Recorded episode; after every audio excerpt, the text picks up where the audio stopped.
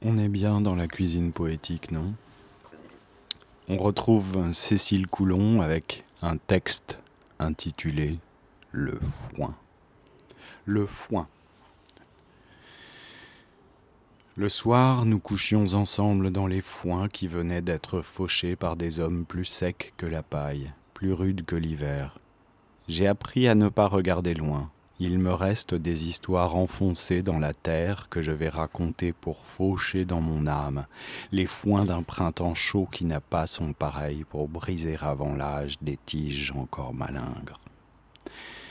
Nous couchions dans les foins, les oiseaux passaient bas, derrière le sombre étang les crapauds s'éveillaient, avec dans la voix la profondeur des animaux vivants que les enfants étouffent au soleil en riant. Cette vie est passée bas comme oiseau sur le champ.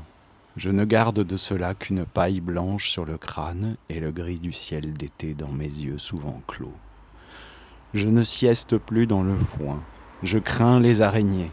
J'agite haut mes bras quand j'entends une abeille. De mon passé, mes ancêtres soupirent en secouant la tête. Sur le goudron fondu, ma mule refuse d'avancer.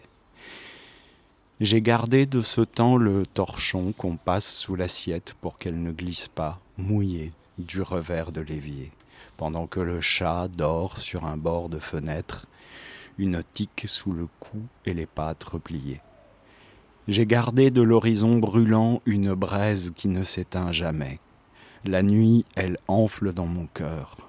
Je souffle sur son feu, je contiens tout son drame je me couche dans ces flammes comme dans ce foin d'été où l'amour vient brûler les murs de sa demeure.